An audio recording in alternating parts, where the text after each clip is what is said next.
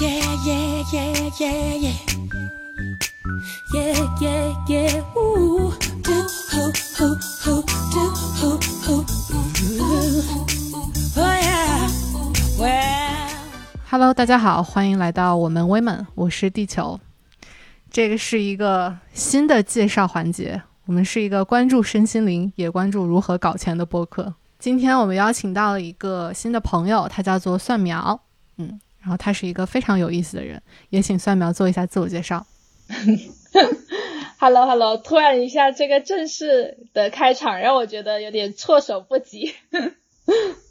来，我我跟大家简单的自我介绍一下，因为前面我想了三个标签，就是我觉得用这三个标签来做一个自我介绍可能会全面一些啊。第一个标签是长得很酷，实际很甜，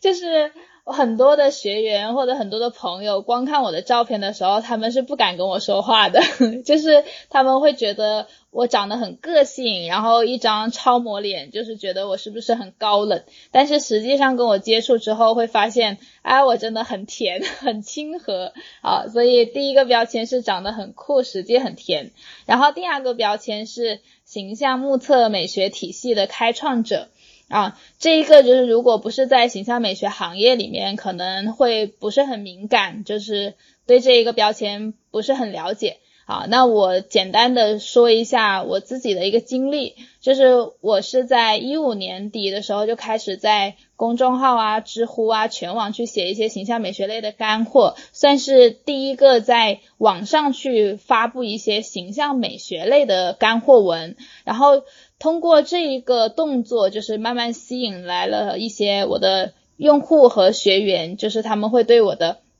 觉得我写的东西很专业，然后就会问我，哎，你可不可以做咨询？你可不可以开课？所以我其实是被客户推着走，然后慢慢的就开始在线上去接一些形象咨询的案例，或者是讲一些形象美学的课程。当我在做这个动作，呃，我在做这件事情的过程中，我以前其实是。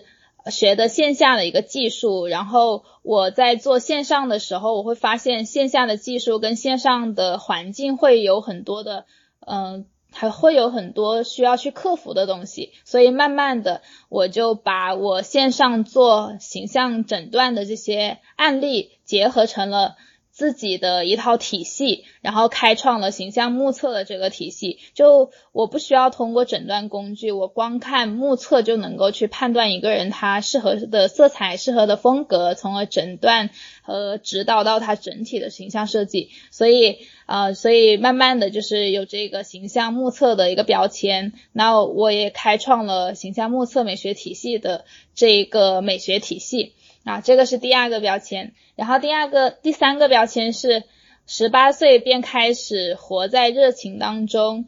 把热爱当事业啊。因为我自己在分享和分，我自己在分享我的人生故事和经历的时候，我会发现，就是我算是很早找到自己的热情，然后我一直在做着我。嗯，热情中间的事情，活在热爱之中。然后只要我做自己喜欢的事情，那会有有源源不断的一些 钱啊、资源啊、人脉啊，都会向我自然而然的袭来。所以还是一个很顺遂，然后比较幸运的一个经历吧。啊，但是我现在的一个状态就是。我做的是我自己的喜欢的事情，待的地方也是我喜欢的地方，然后我身边的人也是很喜欢我，然后我也很喜欢的一些人，所以我觉得这种生活状态是没有太多的内耗的啊。我自己也是希望能够通过形象美学影响更多的人，能够找到自己的热情，然后找到自己，嗯，活在热爱之中，实现人一合一吧。嗯，好。那这个就是我的三个标签，然后自我介绍。太棒了！顺便说一下，蒜苗现在正在带领整个团队在海南边度假边工作，非常的棒。你刚刚说最后一句是人什么合一？人衣合一。啊，人衣衣服的衣吗？对对对对对。那接下来第一个问题就有请蒜苗老师。来为我们介绍一下什么是形象美学？它是服装搭配吗？它是个人风格吗？或者它是其他的东西？嗯，其实很多人对形象美学还是会有误解的，就是就会觉得形象美学是不是穿搭呀，或者是造型师啊，或者是我可能很多的从很多的朋友会有这样的经历，就是在路边看到一个剪头发的，都是写的形象设计。然后，但是其实形象美学它真正解决的是人与服装之间的问题，而穿搭它解决的是服装与服装之间的问题。就是穿搭它可能，比如说我的上衣跟我的裤子，就是我怎么搭会搭得更好看，或者衣服我的颜色。比如说白色配黄色，蓝色配黄色等等，就是都是局限于服装之间的关系。那这也是为什么我们关注了很多的时尚博主，但是你会发现你还是不知道怎么穿，或者是这个照着这个时尚博主穿，然后但是穿到你身上，你会有买家秀和卖家秀的感觉。所以其实它没有办法真正的去解决，嗯，形象的问题，嗯。但是形象美学呢，它解决的是人与服装之间的问题，所以我们一直在讨论的话题就是什么样的人适合什么样的色彩，适合什么样的服装，它是始终都是围绕人出发的。即使我做搭配，我也是围绕这个人所适合的这些服装去进行搭配，那这样子就会比较有针对性，然后也会。嗯，挖掘出每个人在形象上的一些特点。那我们经常会说一句话，叫做“每个人没有缺点，只有特点”。就是很多人会觉得，哎，我的嘴巴很凸，或者是我的鼻子很塌，那是不是我长得就不好看？呃，但是其实你觉得你缺点的这个部分，反而是你非常有特色的部分啊。就像我啊，因为。我们这个是播客，但是大家可以脑补一下，想象，就是因为我是个广东女孩子，就是潮汕那边，呃，潮汕那边的女孩子就很容易凸嘴，就是嗯，广东的地域的长相。然后我凸嘴就算了，我还塌鼻子，所以我以前是很不喜欢自己的长相的，我就觉得，呃。就是身边人穿的好看的那些很淑女的衣服啊，在我身上怎么都不好看。但是我的性格又很温柔，所以但是我就是穿的不好看，我也不知道为什么。后面我才学了美学之后，我会发现，哎，那我真正是因为我的这个凸嘴，还有我的鼻子塌，然后我颧骨也比较高，就是所有这些特色，就让我的脸非常有非常有高级感，就是有那种超模的感觉。我也是学了美学之后，别人给我的反馈说，哇，你的脸好高级啊！我才我才认识到，哎，原来我长得这么的高级，嗯，所以其实每个人都没有缺点，只有特点。你只要充分的挖掘出你长相中间与跟别人与众不同的那一个点，你都是可以找到你自己个人风格的。那我现在的风格层次就会非常多，就是我会驾驭不同的风格造型，然后我自己的风格也会比较百变。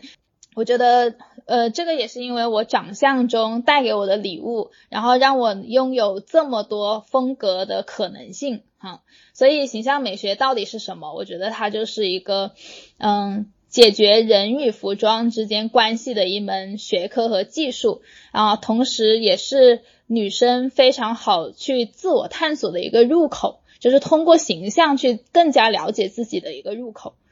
太棒了。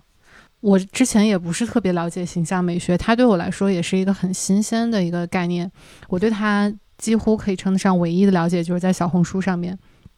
然后偶尔会在时间流上面刷到一些形象管理师，然后他们会分析一些明星的穿搭、明星的风格，呃，让大家对照去看，或者是他们有一些呃会出报告，然后来跟你说你应该怎么去管理自己的形象，或者是线下的去挑衣服等等的。嗯，我在看你的微信公众号的时候，看到嗯，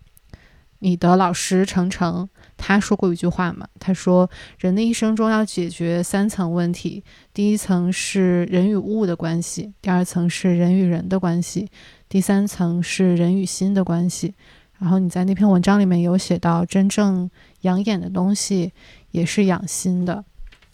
我觉得这个让我特别感动，就他不会说，呃。你遇到一个形象呃管理师，或者是形象美学的设计师，然后他就会跟你说，你这里长得不好，那里长得不好，你需要去做医美啊，或者是你需要减肥啊，啊，但是你们给我的感觉是，嗯，这个人他能够通过你们真正的看到自己，然后他要先能够去接纳自己，然后再去根据自己所有的特点，不管他是优势还是所谓的劣势，比如说大家很多人都觉得抬鼻子是劣势，或者长得胖是劣势，但你们能够让他整个生命闪光，就好像一个珍珠它被发现了一样，我就觉得特别的美好。然后呢，接下来我要问你的这个问题。是在你的小红书上面，你的第一条小红书，你说形象顾问是未来五年一定会火、一定会爆发的风口行业，你觉得我是为什么？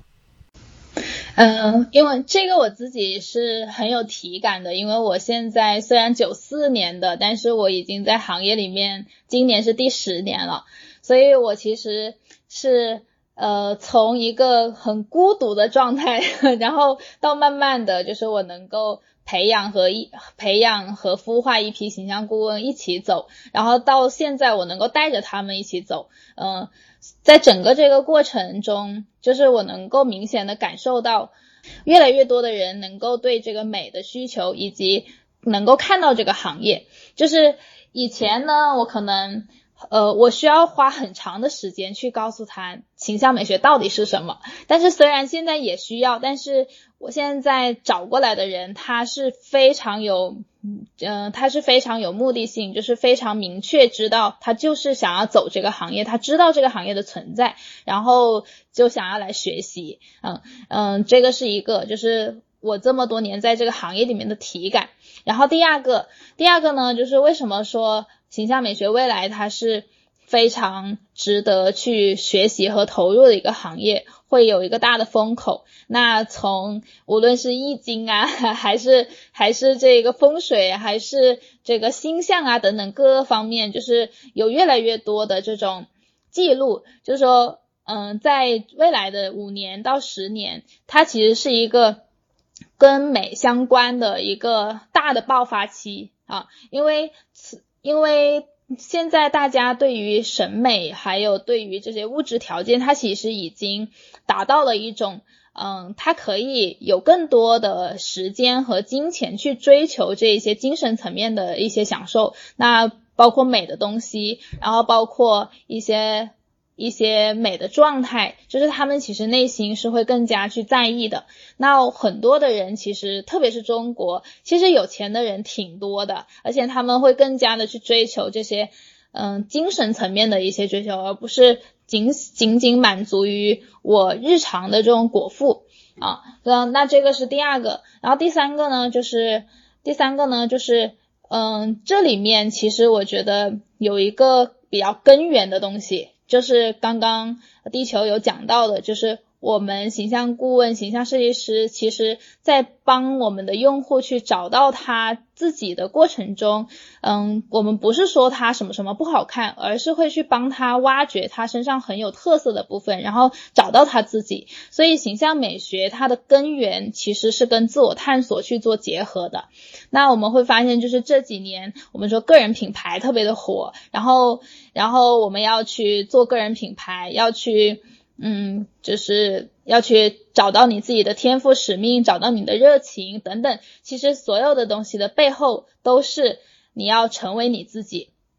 那形象顾问他其实是一个非常好的角色，然后通过形象的这个入口帮用户找到他自己，嗯，但是。这么多的这些探索的方式啊，就无论是你通过热情测试的工具，还是通过人类图的工具，还是通过玛雅历啊、易经、算命等等各个方面的工具，但是我觉得对于女性来说，形象是一个最最最好的入口。啊，因为你每天都是需要去解决穿衣服的问题，你每天都要去花时间去研究穿什么，那你为什么不穿的好看一点呢？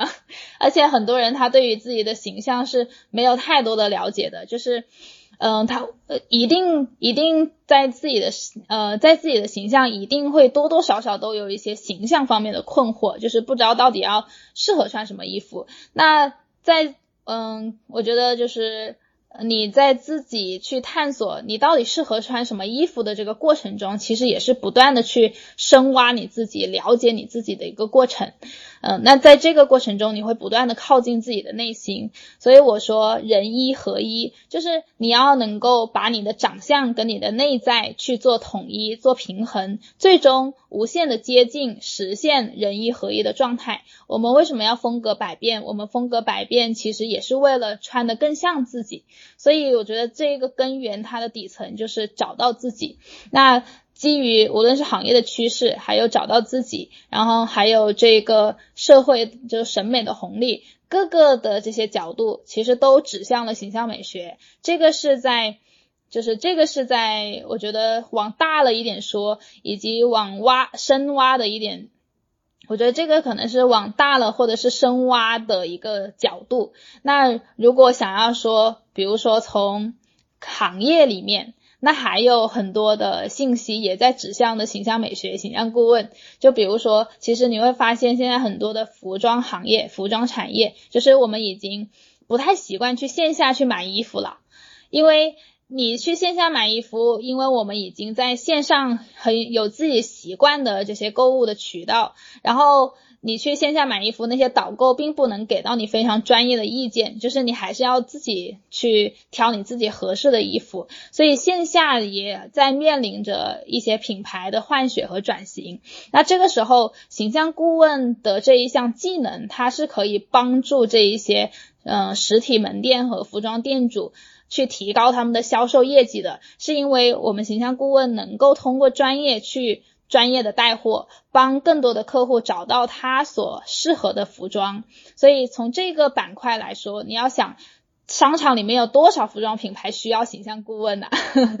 但是现在这些服装品牌，就是特别是疫情现在特别难，他们想要去找这些顾问。呃，我的老师。就是每天都会接收到非常多的服装品牌的老总去问他要人才，但是就苦于现在没有说特别专业的这些形象顾问出来，就是供不应求的一个状态，所以呃我们的课程啊，包括我们的这些。就是有这一块需求的人啊，就是我们都会努呃很努力的去做交付，然后跟我们的学员说这个前景非常非常好，然后你一定要好好的夯实专业，你的专业会是你未来的这种安家立命之本，就是这个社会和这个服装的品牌特别特别需要大家啊，所以从内到外其实。嗯，各个环境都在指向形象顾问这一个职业是非常非常有前景的。嗯，太棒了，我已经被你说服了。你要做形象顾问是吗？在了解你之后，呃，我虽然现在还没有想去做形象顾问，但是我重新 重新反思了，我作为一个可能去会去找形象顾问咨询的一个人，一个女人。嗯，我的感受，可能是因为我觉得在更小的时候，我其实不是一个特别像女生的女生，非常像男生。然后小时候我一直有一种刻板印象和偏见，我觉得，嗯，一个有才华的、有智慧的女性，她无需花很多的时间和精力在自己的外貌上面，而且我们不应该通过其他人的外貌去评判对方。我小时候一直有这样的刻板印象，然后呢，我发现我长大之后，其实很难去做一个女性。我好像嗯，就是不能够允许自己完全去呈现自己女性的身体、外貌、她的能量的美的那一面。但是后来我发现，这个其实是一种对自己的不允许，而不是说我很自信，我完全接受自己，所以我选择不那么做。我想做一个女性，而且我想呈现女性的美，是完全呈现自己的美，而不是被自己的刻板印象和所谓的一些概念胁迫和压制。嗯，而且我现在反而觉得那些经常去护理自己的女性，可能她经常去做美甲呀，然后去做那个 SPA 啊，然后可能还去定时做医美。这样的女性其实是很厉害的，她其实跟你做项目管理，然后跟你如何去规划时间 都是相关的，反正很非常的厉害。而且呢，我现在也发现一件事儿，就是，嗯，外表真的是重要的。就我说它不，它是重要的，不仅说是，啊，别人会通过你的外表来评判你，而是一个人的外表真的诉说了关于这个人的很多东西。嗯嗯嗯，可能是他目前的经济状况，可能是他嗯怎么去看待他自己，然后可能是他现在的能量值、能量状态。嗯，我觉得所有的关于这个人的一切，其实在我们每个人第一次看一个人的时候，潜意识里面已经有了一种感受。嗯，所以现在可能这句话听起来不太正确，但真的，外表是非常非常重要的。是。对于我们说，形象它是女性自我探索的一个入口嘛。对于形象顾问师来说，形象也就是也是你也是作为顾问去窥探别人的一个入口。就是我可以大胆的猜一下，就是地球，因为其实我们这两天一直都是在聊播客的内容，就是没有太多去聊你的故事。但是我通过你的形象，我可以大致猜一下，就是。你性格里面应该是那种，就是还是比较随性的。然后你你喜欢的服装，就是你装扮自己的服装，可能更多的还是一些，嗯，稍线条会更稍微简洁一些，然后比较中性干练的那种。然后比较喜欢一些比较自然的肌理和面料，就是不太喜欢那种特别的精致板正的啊。就是这个是我光看你的长相。能够推断出来的，因为就像你刚刚说的，就是其实你的长相里面是有一部分阴气和自然的存在啊，这个部分我们在美学体系里面是有专门的一个风格可以去代表的啊，你是那个非常典型的一个，就是这个风格里面的那个人长相，所以我们作为。我但是我不知道对不对啊，待会儿你可以来自证一下。然后我们形象顾问就是，当你拥有了这个技能之后，其实嗯你是能够更好与这个社会相处的，就是你能够通过这一个技能去看到很多别人看不到的东西，就是他是一个什么样的人，他会喜欢什么，他的这种语言和沟通方式是怎样的，你是可以更加投其所好的去。就是跟他更好的去相处，但是我觉得这个背后是，嗯，你是能够很尊重他的，也也能够很包容他身上的所有的这些点，所以我其实关系呀，就是在关系这一块，我觉得我还是处理的挺好的，就是我跟任何人去相处，就是我都能够呃相处的非常好，很真诚，然后变成朋友，那我觉得。这个背后形象美学的这一套逻辑和这套思维模式是有帮到我的，因为当我看到很多很多的这种风格的样本之后，我其实对美的包容度和接纳度是很高的，同时我也会对人会有非常多的包容度和接纳度，因为我会觉得哇，这个就是这个人风格他与生俱来的那个部分，这个有的人就是说话很快，有的人就是说话很慢，然后有的人他可能。自带的就是会有一些犀利感，有的人他就是很慵懒的，天天然没有那么强的干劲，所以这些东西我觉得存在是存在即合理，它都是可以被允许的。嗯，我不知道你我刚刚说的那个你自己是不是有没有猜对啊？我挺同意的。而且第一次我和呃林呼呼加了微信，林呼呼是我们共同的一个朋友，然后他也是蒜苗的学员，他在蒜苗这边学了形象美学之后，现在也是一个形象顾问。啊，我第一次加林呼呼微信的时候，然后他就跟我说：“你和我是一样的风格，我们都是自然的风格。”然后他跟我说了好多，我第一反应是：“嗯，我们不是才加微信吗？” 啊，但是我后来。但是我我也觉得突然跟他距离就拉近了，嗯嗯嗯嗯，而且我平时也确实比较喜欢嗯自然材质的衣服，可能是棉质的或者是丝质的，我很喜欢这种比较简单的、舒服的、自然的材质，还有比较简单的剪裁。我也不喜欢穿纹理非常多的衣服或者是很繁复的衣服。嗯嗯嗯，然后这个呢就涉及到接下来要问你的一个问题。因为你的其中一个标签是形象目测美学体系的创立者，那这种形象目测，比如说我们刚刚，包括我们这段时间也只是在视频里面见面，嗯，然后也没有使用一些其他的线下的工具，或者我也没有给你看我的衣橱，我们也没有一起去逛街。那线上这种目测诊断，然后你创立这套美学体美学体系，它是什么？它跟以前的这种体系有什么区别吗？嗯，就是以前以前的这个体系，可能更多的就是你还是需要用色布和诊断工具。嗯，或者是风格布啊、脸型工具啊。如果我们在听的读者就是对美学行业有所了解的话，应该还是能够知道，就是这些工具到底是什么。然后一般呢，他们需要就是形象顾问，他需要通过这些诊断工具去辅助测试，就是测试它的一个适合的色彩、适合的风格，然后从而推断出一个定位。嗯，但是特别是现在疫情，就是其实你是没有办法说，我我要做这个事情，我就要每天见到这个客户，呃，甚至是开一个美学的工作室。现在对于现在的这个时候是有点不合时宜的。但是那难道这个行业就不能做了吗？肯定不是的，就是呃，肯定不能。那我，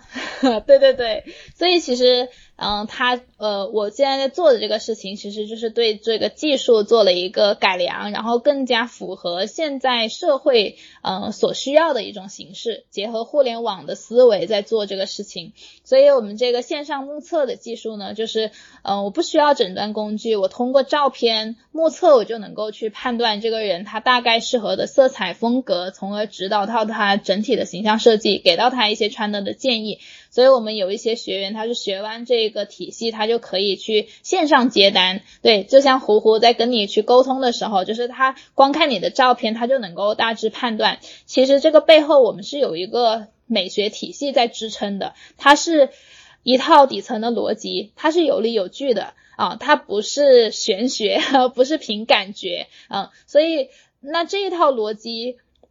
这套逻辑，在我接触了这么多的案例之后，就是我会把它降的颗粒度更细。所以，嗯，当我能够把这一个更全的面，就是通过一个美学体系去把它串联起来的时候，其实我们的学员和用户拿到这个工具的时候，他是能够举一反三，然后能够迅速归位和。呃，和挑出它最典型的那个部分，从而能够指导到这个用户。那如果遇到这个用户，比如说性格啊，或者是跟他的长相反差特别大的时候，那我们可能会对这个用户的风格做一个叠加，或者是做一个融合。但是。充分尊重这个用户原本的样子，然后给到他一些具体的方向，然后这个其实也是他未来对于自我、对于人生需要突破的一些方向，嗯，能够让他看到更完整的一个自己。所以，我们现在目线上目测的这个部分，就是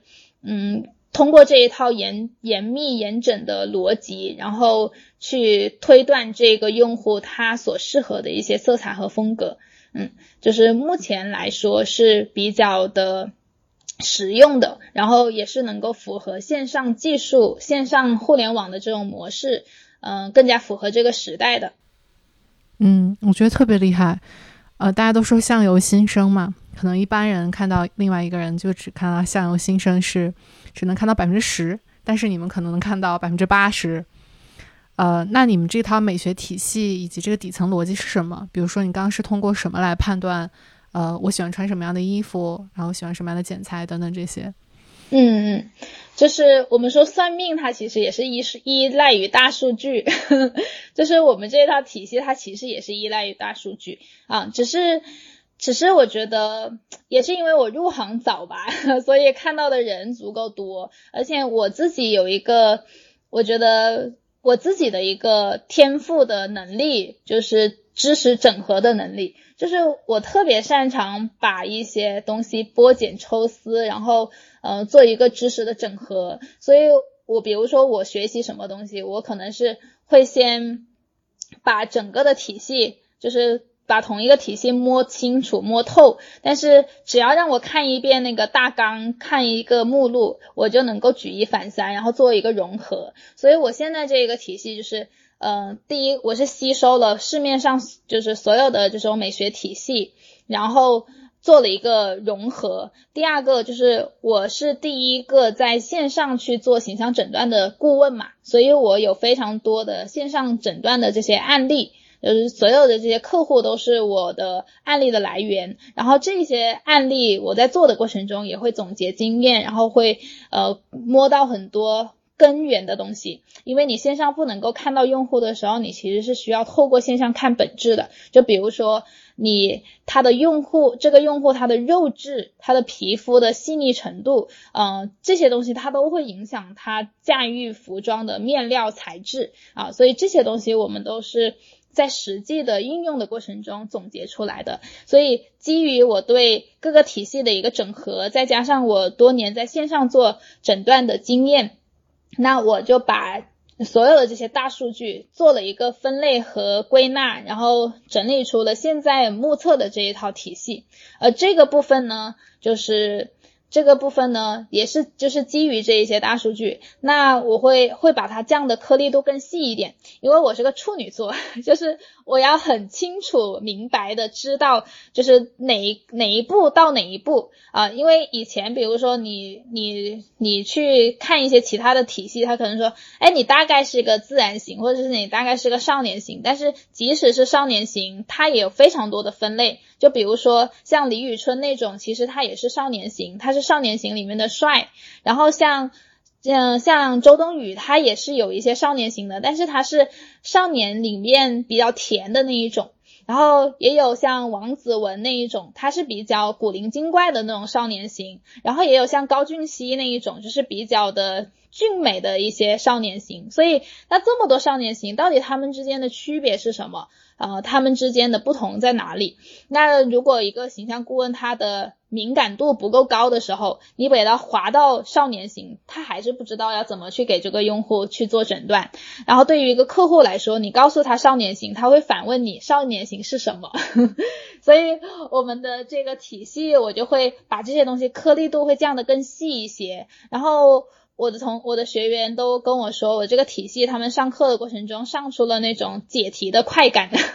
就是我会很很清晰的告诉你，你第一步要看什么，第二步要看什么，第三步要看什么，然后你按照我这个逻辑顺下来，你就能够得到最终的结论，无论是色彩诊断还是风格的诊断，啊，所以所以它的应用层面是会更加实用的，然后。嗯，即使在不见面的情况下，也能够直接去做整去做应用。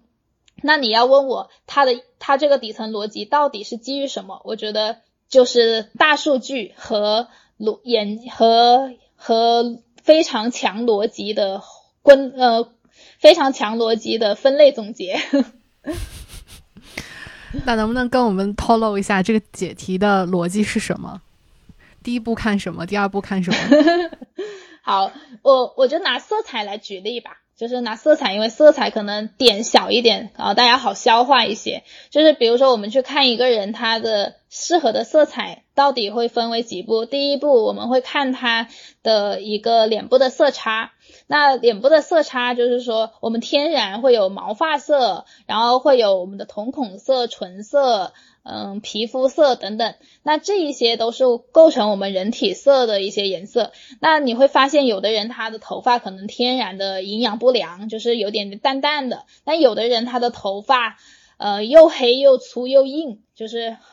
颜色很浓密。然后包括毛发色也是一样的。但那这个中间它就会有反差。就是比如说，如果他皮肤特别白，但是他头发特别黑，那他这样子脸上的色差就会拉的比较大。那这种人呢，一般他适合驾驭的色彩都会比较的高饱和。就比如说港风，就港风其实是需要这种脸部有一定色差的人，他才能够驾驭的很好啊，不然他。走不出那种风情感啊，那这第一步我们就看脸部的色差，然后第二步，第二步我们会看脸部的一个存在感。那脸部的存在感其实又分很多的维度，那比如说你的五官的立体程度，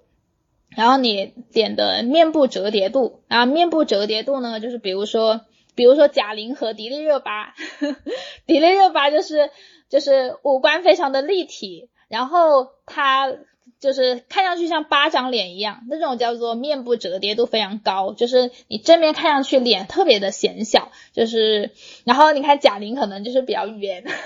她就比较的平整，所以我们看脸部的存在感会看面部折叠度，看五官的立体度。嗯，然后还会看骨骼感。那比如说我的骨骼感就是属于骨骼感呃落差比较大的，就是呃就是这里是凹下去的，这里起来的，就这里会有比较大的落差。你其实也是有骨骼感的，但是你的落差会比我的好一些啊，就没有这么的大。那这个落差它也会影响你脸部的存在感。那嗯，那看完人体。看完人体色差之后，再综合看人体的存在感，那那我们就能够大致推断出这个人他整个脸上的一个嗯醒目程度是多少。那醒目程度的，如果这个人他的色差也很小，然后他的脸部的存在感也很小，那他基本上就是一张非常寡淡的脸，就是比较风轻云淡的那一种啊。太伤人了，直接跟他说你的脸不够醒目。但是但是这样子，他其实比如说一些很柔和的颜色，就比如说像那个呃宋慧乔，其实她她就是属于你让她你看她穿那种韩系很温柔的颜色，她就是怎么穿都怎么好看啊。然后包括像呃周冬雨，她其实脸也是比较的。就是比较的清爽的嘛，就是她穿一些很仙气的颜色，她都是能够驾驭的非常好的啊。但是你要说像范冰冰啊，或者是迪丽热巴这种，她一定要穿一些很醒目的色彩，饱和度比较高的，不然的话，她们就会显得非常的没有气色啊。所以就是光色彩的这一块，我们是能够根据你脸部的这种结构去。判断你到底适合干净的颜色，还是要有点灰调的颜色？然后你是适合明度高一点，还是纯度高一点，还是明度要低一点？就是这个我们都是能够判断出一个准确的范围的。那其实每个人在色彩这一块，只要你在你自己合适的这个色彩范围内，那你就能够穿的好看啊。这个里面对具体哪一个颜色就没有太大的这种限制。啊，所以我是很不喜欢别人说，哎，你不能穿这个颜色，你不能穿那个颜色，其实都没有，这些都是表面的，就是你只要，呃，只要是在你合适的色调里面，你什么颜色都可以穿，嗯，太专业了，我听完很想找你 做形象咨询。这个也涉及到一个问题，虽然我知道你现在的，呃，工作的大部分比例其实是在。培养这些孵化这些形象设计师、形象管理师，但如果一个人找到形象顾问，然后他获得这个服务从头到尾是什么？先有一个诊断吗？然后有一个报告，或者是什么样子的报告？嗯，一般的流程就是刚开始我们会给用户做一个简单的沟通。然后这个沟通的话，主要是要了解这个用户他做形象诊断的目的是什么。就是有的人他可能是为了脱单呐，可能有的人他是为了找到自己呀，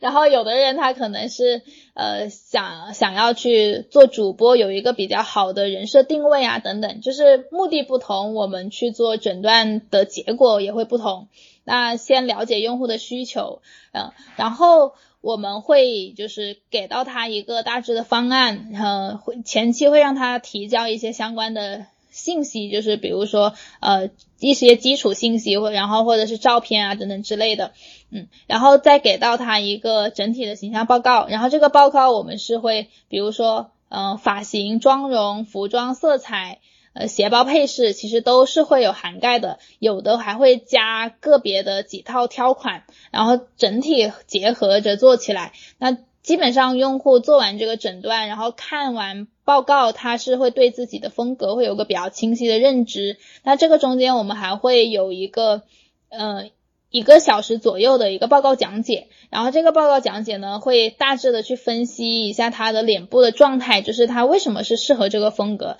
然后他为什么呃能够驾驭这一些色彩等等，就是会让他知其然知其所以然，有个全面的了解。那在这些服装这些选择的报告里面的图片，呃，也是会围绕他的一些核心的穿搭去做一个讲解，就是。都是有一些共性的，就比如说比较适合你的一些穿搭方式，比如说你是要呃这种这种 H 型的。一些搭配的手法，你是要比较适合一片式的，还是要分体的，还是要选择多一点 A 百裙等等，就是会根据它的风格去给到他一些关键搭配，然后这些关键搭配，他只要按照报告去抄作业就行了。嗯，基本上整个流程下来，呃，他会对自己有一个比较全方位的了解。那剩下的可能因人而异，就是根据每个顾问的不同，可能产品设置上会稍稍有一些不同，再加上一些陪伴呐，一些呃平时的跟踪和反馈。那基本上这个用户他对自己在选一方面，嗯。不说他完完全全知道自己适合什么吧，但是至少什么东西不适合他，他是会非常的清楚的啊。然后有一些人呢，他可能，比如说我我不并不想要知道自己到底适合什么，我只想要马上有衣服，呃，让我变一个样。那我们也会去让他推荐他去买这种挑款服务，就是直接，呃，我就告诉你你适合什么，然后直接去帮你在线上或者线下挑挑好，然后你就。你就拿去穿，就这样子，就是会更直接一点，就根据用户的需求来。嗯，在你这十年的经验里面，大家收到报告之后，一般会有什么样的反馈？嗯，就是，嗯，我有一个故事要跟大家分享一下，就是你刚刚说到这个点，就是马上画面就跳出来了。就是我有一个客户，嗯，我是那一种就是比较一针见血的，然后。我是对专业会要求比较高的啊，但是其实对于顾问在刚开始做报告的时候，我们其实更加鼓励的是去给到一个符合用户现状的一个答案哈啊啊，这里这里做这里稍微做一下说明啊，但是我在前期做报告的时候，就是我还没有没有意识到这一点的时候，我就会直接给到用户一个我觉得他理想状态的一个状态啊。就是比如说，呃，这个人他可能长得很个性，但是他可能当下的心力状态不一定能够接受这么个性，所以他你即使给到他这个报告，他也不一定能够马上落地啊，啊，所以我们是比较建议你的报告跟他当下的状态是比较结合的，你要稍微拉回来一点，然后让让他现在能够马上发生改变。但是我刚开始做报告的时候，我还不知道这一点，还没有意识到这一点，拉然后。对对对，然后我的专业又还是比较好的，所以我能够直接看到他理想的状态是什么。所以我刚开始做报告的时候，我就直接给到他最好的定位。然后有一个客户特别有意思，就是我刚给他的这个报告的时候，因为他跟他内心还是会有点差距，他就会呃，就是。就是会很震惊，然后他可能真的可以吗？这真的是我吗？对对对对对对对，他就没有任何的行动。但是隔了一年、一年两年后，然后他跑过来找我，他说：“算苗，你当时给我的那个报告太对了，太像了，就是他说就是我就是我的这个本命风格。”然后我想，就是发酵的时间有点长，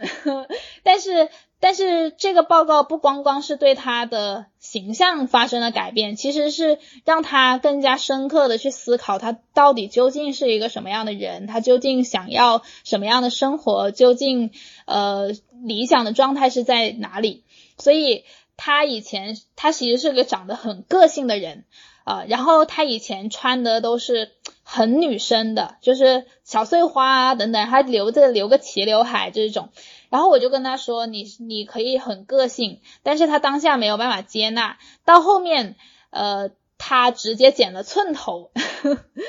就是因为他的头发就是就是怎么弄都弄不好看，因为他留长发的时候怎么弄都弄不好看。但因为他的风格真的很很个性，而且他还是个经纪人，所以他其实是可以很时尚的，只是他自己。对自己不够自信，然后他不敢，然后后面他就剪了寸头，然后就开始穿的会很酷、很时尚，就简直换了一个人。然后慢慢的他自己也会人生也会越来越好，嗯，所以所以你说就是在这个过程中，就是这么多的用户啊，这些报告啊等等，嗯，就是。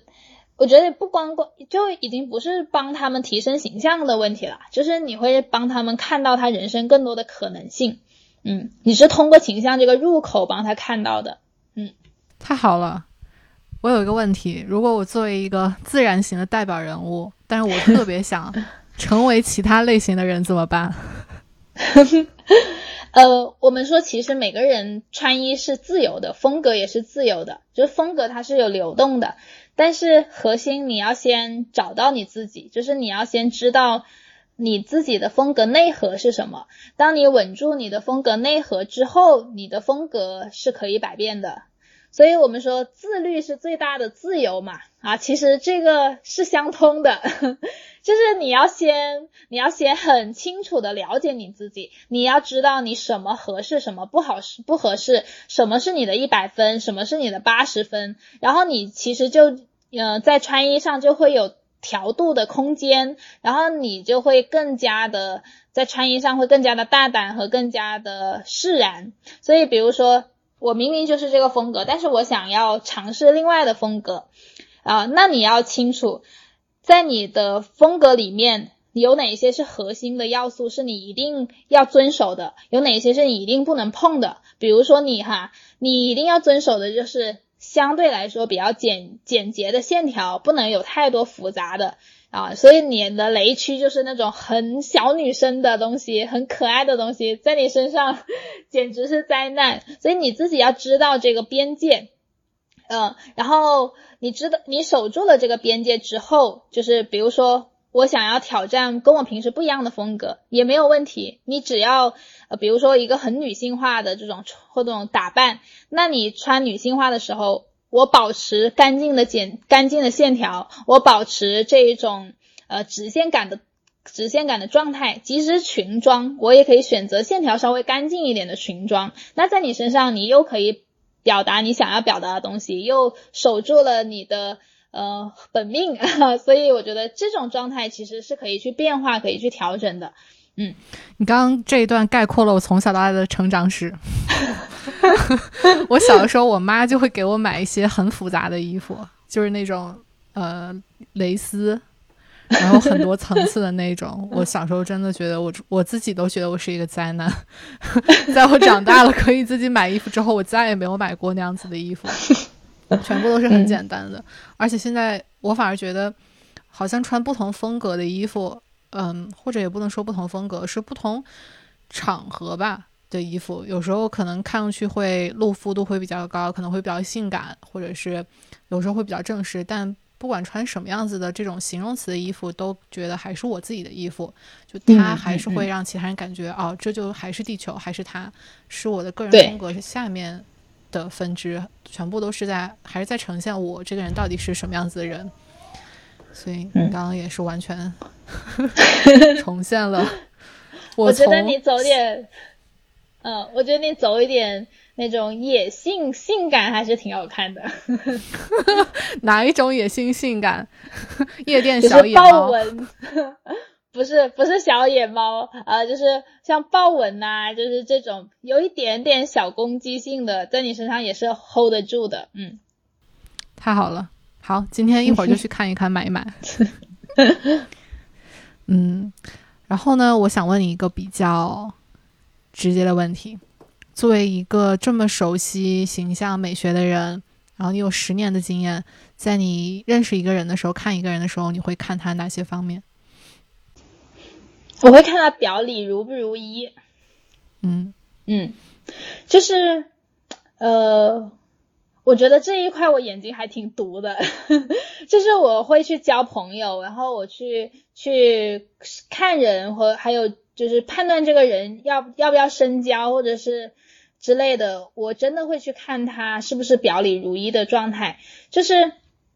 有的，因为你通过他的形象，其实你是能够看得到的，就是他自己穿衣服拧不拧巴啊。因为比如说有的人他明明长得很大气，但是他要穿的很小气，让自己显得很年轻，就是从他过往的这个经历来说，这这个部分是可以接受的，就是我是可以可以接纳的。但是，呃，但是你一定是有一些什么过不去的坎，就是你是不接纳自己的长相的，所以你才会穿的这么拧巴。你在穿衣服的时候，并没有很好的表达你表达你的特色，所以。所以一般跟这种人相处呢，就是他会有一些内耗，然后或者是他其实不太清楚自己要什么，嗯，或者是甚至就是，但是我觉得这种情况也会分为几种情况，就是有的人他是不自知，有的人他是明明知道，但是会有伪装，啊，所以。所以这些的这一些人在我面前还是比较的通透的，但是比如说，如果他是不自知，但是他是想要改变的，那我觉得我可以帮到他，那我会那我会去愿意跟他分享一些东西啊。但是如果是我看不透他，就是看不透他到底是真的还是假的，但是我就是觉得。有点拧巴，有点不太对劲。那这种人，我还是会稍微保持一点距离，就是因为我不知道他过去经历过什么，但是我能够看到的就是他现在跟他真实的状态可能不一定是统一的一个状态。嗯嗯，是的，我刚刚特别被你说那句话所怎么说呢？感染，就是你说，嗯。每个人的表里不如意，其实是他心里会有卡点，这个我特别同意，因为我真的觉得我们的身体是我们的心理状况、能量状况的非常好的体现。嗯，比如说一个人他习惯性的可能去，嗯，哈腰，然后可能去那个叫什么驼背，其实某种程度上真的有可能是一部分不是非常的接纳自己，或者是真的是有。卡点，嗯，因为这个是我从我自己身上感受到的，就是在我比较小的时候，我是一个非常容易嗯弯腰驼背的人。虽然在小时候，我觉得我自己觉得我是一个很自信的人，但是其实我长大之后也发现，我对自己的某一部分是很不接纳的。然后在我长大了之后，我能够通过各种各样的事情、各种各样的练习，终于能够完全接纳自己的时候的那一天。我从身体上真正能感觉我的身体是想直立的，它是非常想要舒展的，它能够舒展开来，让自己去直立在这个世界上去面对这个世界。然后那个时候，我意识到我的身体它反映了我的生命的状况。嗯，我觉得你这个底层可能是因为不太接纳自己。女生、女性的这个部分，因为你可能内心会比较喜欢自己是一个比较干练的状态。是的，我我小时候我记得我去买衣服，我爸他特别喜欢带我去两种类型的店，第一种就是运动型，从小到大只买运动型的衣服，然后我从小就是那种在田径场上英姿飒爽，然后把同班男生抛在身后的。女生，然后第二个就是我爸特别喜欢给我买那种特别像军装的那种衣服，啊，就是他其实就是一些迷彩装，他做了一些新的尝试，就其实设计也挺好看的，但是穿上就感觉是一个挺帅、挺酷的，不是非常容易接近的女生。嗯，然后在田径场场上把大家甩在身后。所以，我从小真的不是特别能太接受女生的一些部分，比如说，我可能不是特别能接受，呃，胸大，然后不是特别能够接受我自己去，呃，接睫毛，就睫毛看起来很明显，然后不太接受能够化妆或者穿高跟鞋。但是长大了之后，我会发现它是我特别想去拥抱的一个部分，而且可能我潜意识里会觉得，我如果去这样做的话，我是可以很美的。但我小时候完全不去接纳这部分。如果你跟小时候的我说，我可以去试一下豹纹元素，我真的小时候，但现在我就非常的接受。所以我也觉得，真的每个女孩，嗯，她都非常值得去做至少一次的呃形象美学的咨询。嗯，因为真的就像蒜苗说的，包括我在网上看到的大家的一些资料。它真的不仅是能够让一个人他变得更好看，然后经由这个更好看，能让你在社会上拥有更多的地位，能够让别人去尊重你，能让别人能怎么说高看你一眼，不只是这种东西，而是他这个人真正能够拉满他的生命，因为一个人他的能量，然后他的那种 possibility。可能性真的是真的是能够去让一个人他就像一朵花，它能够打开的。然后如果一个人他永远都有过不去的坎儿，然后永远都有遮遮掩掩的东西，嗯，永远都有去抗拒和想要去隐藏自己的一些东西，那他这朵花没有办法完全的打开。但是当一个人的生命他真正能够打开的时候，那个美是特别特别特别大的。那个美就完全不是由一个人的脸所决定的，因为生下来大家基因就已经决定了，有些人就是长得长得会更好看，然后有些人可能就从小也不是班里的美女或者班花啊什么的。但当一个人的生命能够打开的时候，他那种美的力量是巨大的，就是真的被别人看到的时候，大家都会被这种生命力所感染。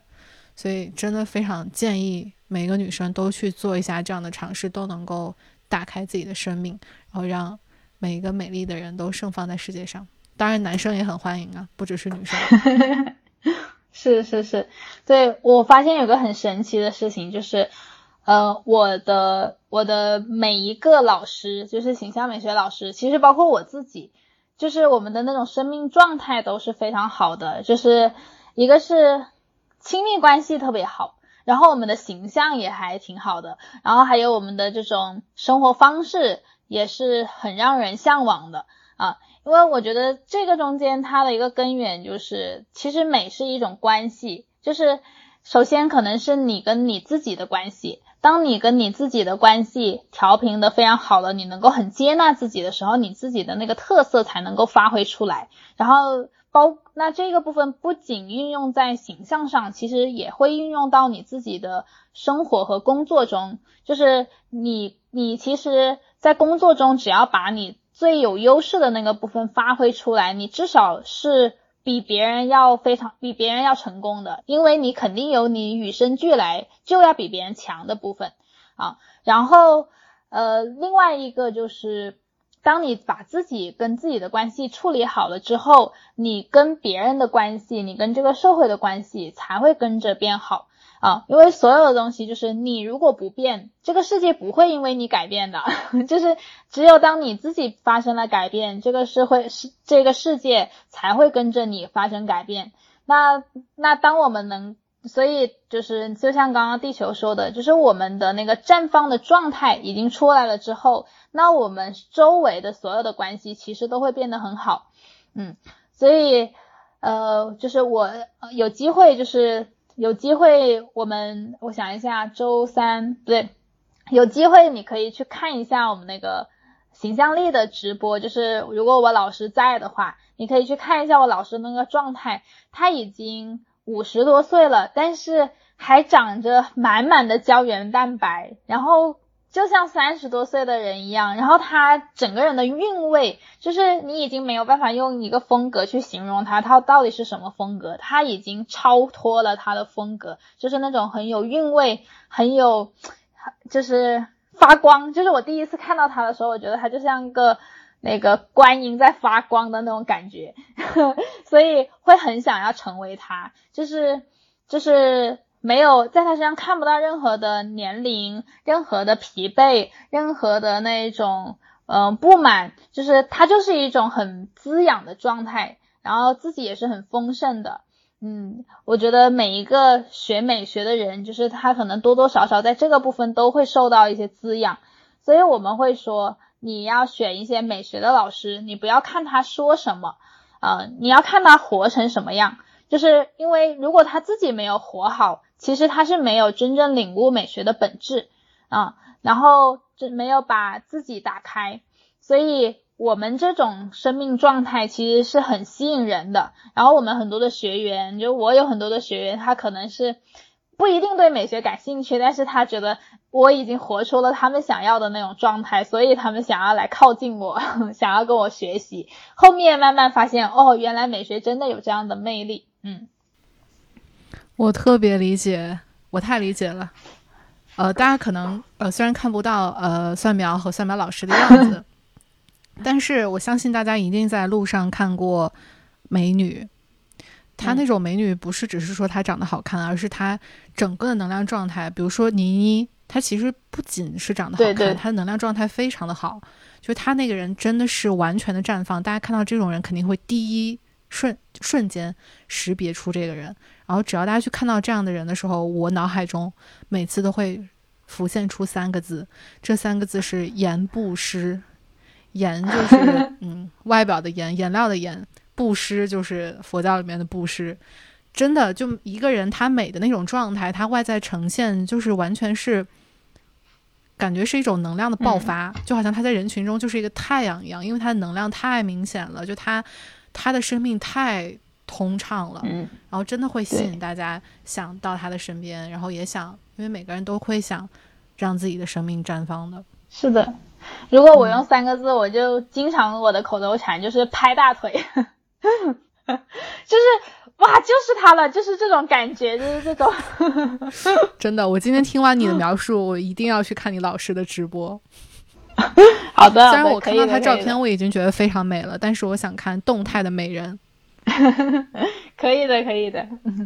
嗯，那我刚好说到你的老师，也跟大家分享一句你老师说的话，也是我在你的文章里面找到的。嗯，你的老师，呃，叫程程。嗯程程老师他说：“找到生命中最有价值的自我，就找到了你的风格。”，我觉得这句话说的特别好，就是他也没有说，呃，根据普通的判断，就是说你是一个方圆脸，就应该是什么样的风格，然后或者是你的头发是什么样子的，然后你做事风格什么样会形成你的风格。我觉得他说的找到生命中最有价值的自我。就找到了你的风格，前面这半句特别的重要，然后也特别的关键。嗯，是，就你的风格都藏在你以为的缺点里面。就我刚刚说的那句话，每个人没有缺点，只有特点，也是我老师说的。然后，然后在这个中间，就是，呃，哦，我，呃，我，我突然想到一个事情，就是你刚刚说方圆脸这个事情，就是，呃。我因为也在做小红书嘛，就是有有一次我团队就是帮我写了一篇小红书，然后就是写的方圆脸，就是方方圆脸，然后呃不同的答案组合，然后你会指向哪个风格？然后当时这篇笔记我说发，就是他写完之后发给我的审核的时候，我就说，哎呀，就是这种笔记都是一些是表面的东西，就是都是把那些。不，就是不懂行的人绕来绕去，然后最终又得不到什么结果，然后就是骗无知少女的。然后我当时就是直接这么回，我说下次不要再出这种东西了，我要出有底层逻辑的。后面我发完之后就被打脸了，那篇笔记爆了，就是而且是个大爆文，然后有有六千多个赞，然后但是啪啪打脸，但是有但是怎么说呢，就是。又有一点点失望，就是我觉得，就是即使是在像小红书啊，就是很多的女生，很多人对于形象的理解都是停留在穿搭，停留在方圆脸，停留在什么什么脸型适合什么发型，就是这些表象的层面。但是真正的一个形象，就是当你能够参透人跟服装之间的关系，参透风格的本质的时候，就是你会发现什么东西它都不会限制你啊。即使是一个菱形脸，你也可以，你也可以有很个性的发型，就是这个没有关系的，就是这个其实是跟你的风格挂钩的。即使是方圆脸，什么风格都可以啊，不一定是呃特定的某一个风格啊。所以我觉得我还要努力，就是让更多人至少刷小红书的时候啊，不是都是方圆脸，而是在讲我是什么风格。太好了，大家快去小红书关注蒜苗。全网同名，全网同名，然后可以在 show notes 里面找到。木石，嗯，木石形象蒜苗，对，其实我说这我为什么叫木石形象，就是看起来是个很很刚很直女的一个品牌名，就是因为木石其实它就是谐音了，目视目识别的识，目识就是目测，其实就是目测这个概念。啊，然后因为我的风格很硬核，所以就用石木石啊，就是大概是这个意思。嗯，此处我再次打一个广告啊，呃，大家听到蒜苗的这个木石美学之后，如果需要线上去做形象美学的咨询的话，请去找木石，呃，找木石去找蒜苗，因为大家可以在小红书上面搜一下，所有能够看到跟木村美学相关的百分之九十都是蒜苗的学生，所以大家可以直接去搜蒜苗，然后关注他，去呃。如果你是想学习形象美学，可以去找他；如果你是需要形象美学的咨询，也可以去找他，因为他有一个特别棒的团队来为大家服务。谢谢，谢谢，比心。其实我还挺想聊一聊你是怎么找到自己的。你一开始就很清楚你自己的风格吗？然后你从小就是一个很绽放的人吗？就能活到你现在的状态吗？嗯，没有，就是。我就为什么我现在这么热衷去做形象美学的传播，其实也是因为我自己就是最大的受益者啊，就是我就刚刚跟大家说的，我其实长得很酷，实际很甜，就是我的长相跟我的性格其实是有非常大的反差的。然后因为我是潮汕女孩子，就是潮汕女孩就有那种就是。很贤妻良母啊，然后很温柔啊，就这种性格，所以我一直从小到大，别人都是叫我淑女，就是我印象中，只呃所有的同学录都是叫我淑女。然后当我大学的时候，就是第一次接触形象美学的时候，然后我的老师给我做了一个诊断，然后他说我的风格可以走到前卫，而我当时是。五雷轰顶的那种震惊，我说怎么可能？我的性格这么温柔，我怎么可能走到前卫？所以，我但是也是因为那一个测试，然后我就会反观自己，就是确实我穿一些就是我身边女孩子穿的好看的衣服，在我身上都不好看，就是所有很淑女的，哎，我按照我性格穿的衣服都不好看，然后我就。我就觉得，那我既然长得这么个性，那我肯定内心有一些东西是没有被挖出来的。那我要更加的勇敢，更加的，就是去缩短我的长相跟我的内在中间的差距。所以我那个时候就是从大学开始，可能就是这个东西就像一个心理暗示一样吧。然后我就会更加勇敢的去做一些事情。我就通过。做很多很多的事情，去参加学生会啊，去参加各种社团的活动，然后从干事一直做到部长，做到副主席，就是一直在做事情。因为我也不知道我为什么要做事情，但是我知道我一定要去做事情，才能够提升我的综合实力。然后当我有一些能力的时候，我可能会对自己更加自信。所以慢慢的，我就通过在做事情的过程中得到很多人的肯定，然后慢慢的提升我自己的自信。再到再到我读大二的时候，就是我那个时候当上了部长，然后我觉得，哎，那是我的一个新的阶段了，我就开始去剪短头发了，我就把我的长，跟以前留长头发、卷头发那种，比你现在这个还要女人还要卷的，呃，我就把它全部剪掉了，剪成短发，然后瞬间就是。大家都夸，就是都觉得这个才是真的我，然后我整个人就会变得更时尚了，因为我的长相确实挺个性的嘛，嗯，慢慢的我就更自信了，更打开了，就是是在这个过程中一点一点建立自信的，到最后我能够成为副主席，然后我能够在这个呃学生会里面，还有整个的班级。嗯，做很多的事情，同时我那个时候还有一个创业的项目，被我们当地的湘潭日报，因为我在湘潭读的书，湘潭日报还采访了，所以我觉得，哎，我我有很多的想法，还有我做的很多的事情，好像跟别人不一样哦。然后，但是我确实有很多我一直在默默努力和坚持的东西，越被越来越多人看到，所以我就慢慢的一点一点更加自信了。但是这个过程中，就是也经历了非常多的一个过程。但是我觉得总结经验、总结那个心法，就是首先第一个就是，你不管用什么样的形式，就是你要先看到自己新的可能性。就是不，我我可能是通过形象看到我自己新的可能性。那你可以是通过其他也可以啊，但是你想要通过形象也可以，因为。你觉得你了解自己吗？你真的不一定了解自己。你的这个长相，你的皮囊，然后你你的这一个眉眼比例，它可能构成什么风格？可能你是真的不知道的。你可能是真的穿一辈子衣服都穿不好的啊。所以第一个就是你要先通过一些方式，让你看到你自己的可能性，有一个觉知，在觉知中去生活。第二个就是当你已经有这些觉知了之后，你要一边害怕一边行动，一边前行，因为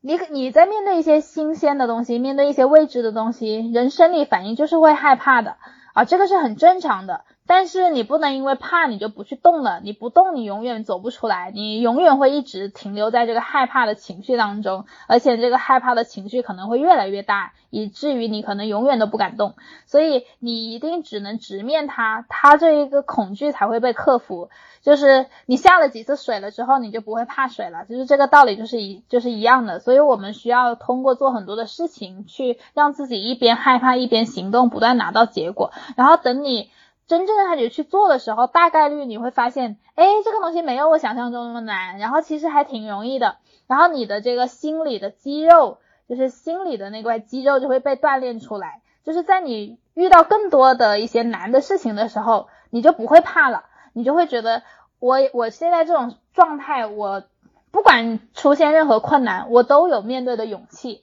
那你。那你就会不会去惧怕人生的一些不确定的东西，你反而会很坦然，心会很安啊。然后这个是第二个点，然后第三个点，第三个点的就是，嗯，你确实还是需要去找一个你真正的热爱的事情，然后能够去做一生。但是我觉得这个热爱不一定说，不一定说你就是要像我一样，就是。做了个十年，做一生，一直都是围绕这个事情啊。你可能有的人他可能是这个一生，他是个泛指的概念，就是呃，你可以是活在你的热情当中的，呃，不排除有的人他的一个热情就是去体验，他是更享受这个过程。他可能今天去上，呃，今天去找了这份工作，然后上了几个月，他又换了另外一份工作。啊，然后又过了几年，他又换了另外一份份一份工作。但是我觉得这种人生也不是说不行，就是你要看你自己的热情是什么。可能对于这一个人来说，他的热情就是在体验不同的工种，然后他在这个工作的过程中体验了非常多的人生可能性。我觉得这个也是好的，就是你自洽就是好的，但是你一定要尝到那一种你活在你自己热情当中的那种状态啊！我觉得这种状态是。每个人生而为人都一定要经历过、一定要尝试过的一种状态，是一种你的能量非常爆发，然后特别蓬勃丰盛的一种状态。嗯，太棒了。呃，你刚刚你刚刚的那个描述里面有特别多的、特别有能量的呃段落，我在里面听到了一个关键词，一句话，那句话是“我可以这样”。可能从在你大学的时候，那个时候你还是被大家叫做淑女，然后大家有一个嗯对你的印象。但是有一天你听到有一个人跟你说，你的风格可以是前卫，然后他真的不仅是指仅仅代表了你可以成为一个看起来前卫的人，而是你内在有一部分是可以去开发、可以去展露给这个世界的。然后当一个女生她认识到了我可以这样，然后他的生命能够。爆发出更大的力量，这个是我觉得非常有能量的一个事情。然后也想跟每一个听众说这句话，就我可以这样。嗯，首先第一个是，嗯，我想到的，在以前我对变美这件事情的概念是非常的表层的，就是我对它的认识可能是觉得从外在如何包装自己，让自己变得好看。当然，它也起到了一定作用，让我从之前变得好看了一些，然后呢，我的阅历更多之后，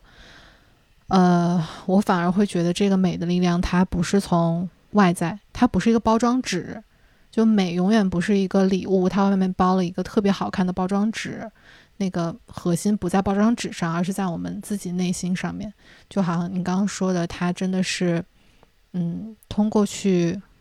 找到自己，接纳自己。把自己的源头，把自己变成一个能量的源头，然后这个时候那个人就会是非常美的，然后爆炸性的美的，而且源源不断的美的，就好像 蒜苗一样，就好像他的老师一样，就好像我一样，夸自己。呃，然后第二个我刚刚想到的是，嗯，我可以这样，真的是每一个人可以去做更多的尝试，因为我以前也会被自己的呃刻板印象所限限制，比如说我就觉得我应该成为一个酷女孩，然后我就应该就是不穿那么女性的衣服，但其实真的不是这样。我觉得我们活在这个世界上有这样的机会生活，我们真的有很多的机会可以去做尝试。就我可以不断的跟自己说，我可以这样，我可以尝试这样的风格，我可以做这样的人，我可以做比我以为更多的事情。然后每个人如果每次都能够踏出一步，然后对下一步说我可以这样，然后对下下一步说我可以这样，那这个人他真的能够不断扩展自己的边界，我觉得真的特别特别好。所以把这句话送给大家，请所有女生在心里默念：我可以这样。嗯。然后大家去找蒜苗啊，进行形象咨询。地球提炼的特别好，就是我可以这样，是就是我觉得还用另外一句话来说这来诠释这句话，其实就是呃很多人是因为看见才愿意相信，但是其实你可以先相信，然后再看见，就是。我要先觉得我可以这样，就是当你觉得你可以这样的时候，你会勇敢的去尝试很多东西。很多时候，我们的一些行动其实就是在我们的一念之间。当你转念了，你觉得你对这个事情改变看法了，你觉得我我不应该是现在这个样子，我还可以还可以这样的时候，你才会去行动。然后你去行动了，才有新的可能。嗯。特别好，我怎么觉得有点像一个心理疗愈的过程？所以大家在大家在呃形象美学去做咨询或者去学习这一套系统的时候，真的不仅是可以变美，还可以收获心灵能量。对的，就是呃，你之前有问过我说，就是形象美学到底可以带。呃，形象美学到底可以给人带来什么？就是刚刚我们聊的这一整趴，我觉得就是对于普通女生都可以带来的，就是不光是形象上的变美，还可以呃内心自我的接纳，然后看到自己，接近自己，就是找到你自己，呃，找到你找到真正的自己的这个部分，其实它是一个自我探索的入口。好，那那会有一个过程，就是。其实我们很多的一些学员，就是可能最开始他来找我学形象美学的时候，他只是纯粹为了自我的提升啊，就像我们刚刚说的那一趴的内容，他真的就是找到了自己，然后自己形象上变美了。然后一般这一部分人呢，最终都会想要往形象美学行业去发展，成为形象顾问啊，因为就是他自己就是受益者，他觉得这个东西太好了。我要影响更多的人，我要让更多的女孩能够看到她身上的美，然后看到她人生更多的可能性。所以，我们说形象顾问的核心，它不是它不是形象，而是顾问。就是，嗯，当他能够做好一个顾问的时候，我们只是通过形象这一个入口，帮大家看到更多的生命能量。所以。最后，他很多很多的这些学员，他会选择去从事形象顾问这个行业。那形象顾问，嗯，就是如果对于一些 B 端的人，就是就是想要往这个行业去发展的一些顾问啊，啊，我觉得你可以问问自己，就是你是不是有达到刚刚前面第一趴说到的这一个部分的内容？如果你有，那你才是一个合格的形象顾问；如果你没有，那你可能还没有参透形象顾问的本质。然后继续来找我学习，然后是的，给给大家一个评判标准。如果你在网上找到的形象顾问一上来就攻击你说你这里长得不好，那里长得不好，你的穿搭的方式不对，那 你你可以重新选择来蒜苗这里进行咨询，或者把你的顾问送去蒜苗那边学习。对，然后还有就是。像前面地球问我的那个问题，就是为什么说形象美学行业是未来十年很会火的一个行业？就是如果是想要从事形象美学这个行业的人，或者是现在可能在寻找人生的低压曲线，你不知道要往哪个赛道去发展的，那我觉得对于这一部分的女生是可以好好考虑形象顾问这一个职业的啊。除了我刚刚说的那个部分，其实现在大家对于形象的消费，它是会。非常的注重我适合我适不适合的这个问题，我觉得未来其实即使不用形象顾问的存在，我觉得形象顾问它反而会变成一个工具，融入到我们的身边和各行各业。我希望最终形象顾问这个职业是不复存在的。为什么？是因为我们作为形象顾问在前面。普及了大家很多，就是你只要去买衣服，这些导购他就是一个专业的形象顾问，能够帮你买到合适的衣服啊。我觉得这种状态才是真正不需要形象顾问的时候。但是现在距离这种状态真的太太长远了，就是还需要一个过程。那这个过程就是我们能够很好的去发挥价值的这个部分，而所有跟形象消费相关的。啊，你会发现形象顾问都是这一些消费的关键节点，就是那你会想，如果你身边有一个形象顾问，你买个眼镜啊，买个包啊，买个鞋，买个衣服，你都会想要去问一下你这个形象顾问，哎，我适不适合这个衣服？我适不适合？我可不可以买？那你的顾问说你可以买，适合你，你就会买回家。那如果就是你用个人品牌去结合形象顾问，就是做一个形象顾问的人设，然后用专业能够去赋能大家，那你是不是很好带货？超级好带货。那你在带货的这个过程，就是是用专业在带货，不是你每天啊你来买呀来买呀，就是吆喝式的，就是别人追着赶着。是的，是的，我现在基本上就是。我的顾我的客户问我，他说蒜苗这个可不可以买？可不可以买？我就说可以，然后他就买了。或者是我看到一个适合他的，我就直接甩一个链接，我说这个适合你，然后他就买了，就非常的丝滑，就不用你有太多的这种营销的过程，就他就会很信任你，因为他知道你是专业的。真的，呃，我自己的感觉就是，我虽然没有现在没有想成为形象顾问，但是我还是特别想去上蒜苗的课。是因为我真的是一个非常奇怪的人，我真的很想了解 这个背后的逻辑。我觉得学这些非常的有意思。还有还有，你刚刚说的，其实最终这个形象顾问的这个行业会消失，可能每个人都会掌握这样的技能。然后我也觉得，如果我自己会，我也觉得挺开心的，因为能够看到这个世界的美。就是我对他的感觉，其实不仅是像嗯。我要学一个技能的感觉去的，而是它有点像，嗯，打开这个世界一种方式。就从此以后，你看这个世界，能够注意到它更美的那一面，它为什么美？然后其中那些，对那些东西，我会觉得特别特别的好。嗯，疯狂同意。好的，呃，谢谢蒜苗的分享。然后这里我们也。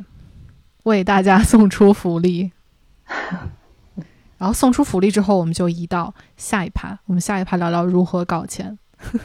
然后在这里的福利呢是两个，第一个是我们刚刚提到的蒜苗的老师程程老师，然后他也是中国形象美学领域的泰斗元老和专家级的一一位女性。然后大家刚刚也可以听到，她是一个非常非常美丽、非常。能量状态超级高的一位女性，然后我们送出的是两本她的书，叫做《美丽三重奏》。嗯，然后我在网上也搜了一下这本书，我也很推荐大家去看一看。嗯，然后第二个福利呢是蒜苗给大家的福利，这个福利是线上目测看脸去定穿搭风格，呃，有三个名额，价值是四百九十九。嗯，然后我非常非常建议。大家一定要去小宇宙留言，然后去争取这个福利。平时蒜苗的课程是一万两千八，所以如果大家能够争取到这个福利呢，就赶快去找蒜苗去看看自己的风格，去拓展自己。嗯，然后领取这个福利的方式是大家在小宇宙，呃，这期播客下面留言。嗯，你可以说一说自己对形象美学的理解，对形象美学期待，或者是对自己的。嗯，形象的看法，对自己形象的期待等等的，我们会在里面选出评论来送出这五份福利。嗯，希望大家能够领到这个福利啊！我觉得，嗯，希望可以大帮大家看到自己吧，希望帮大家看到自己。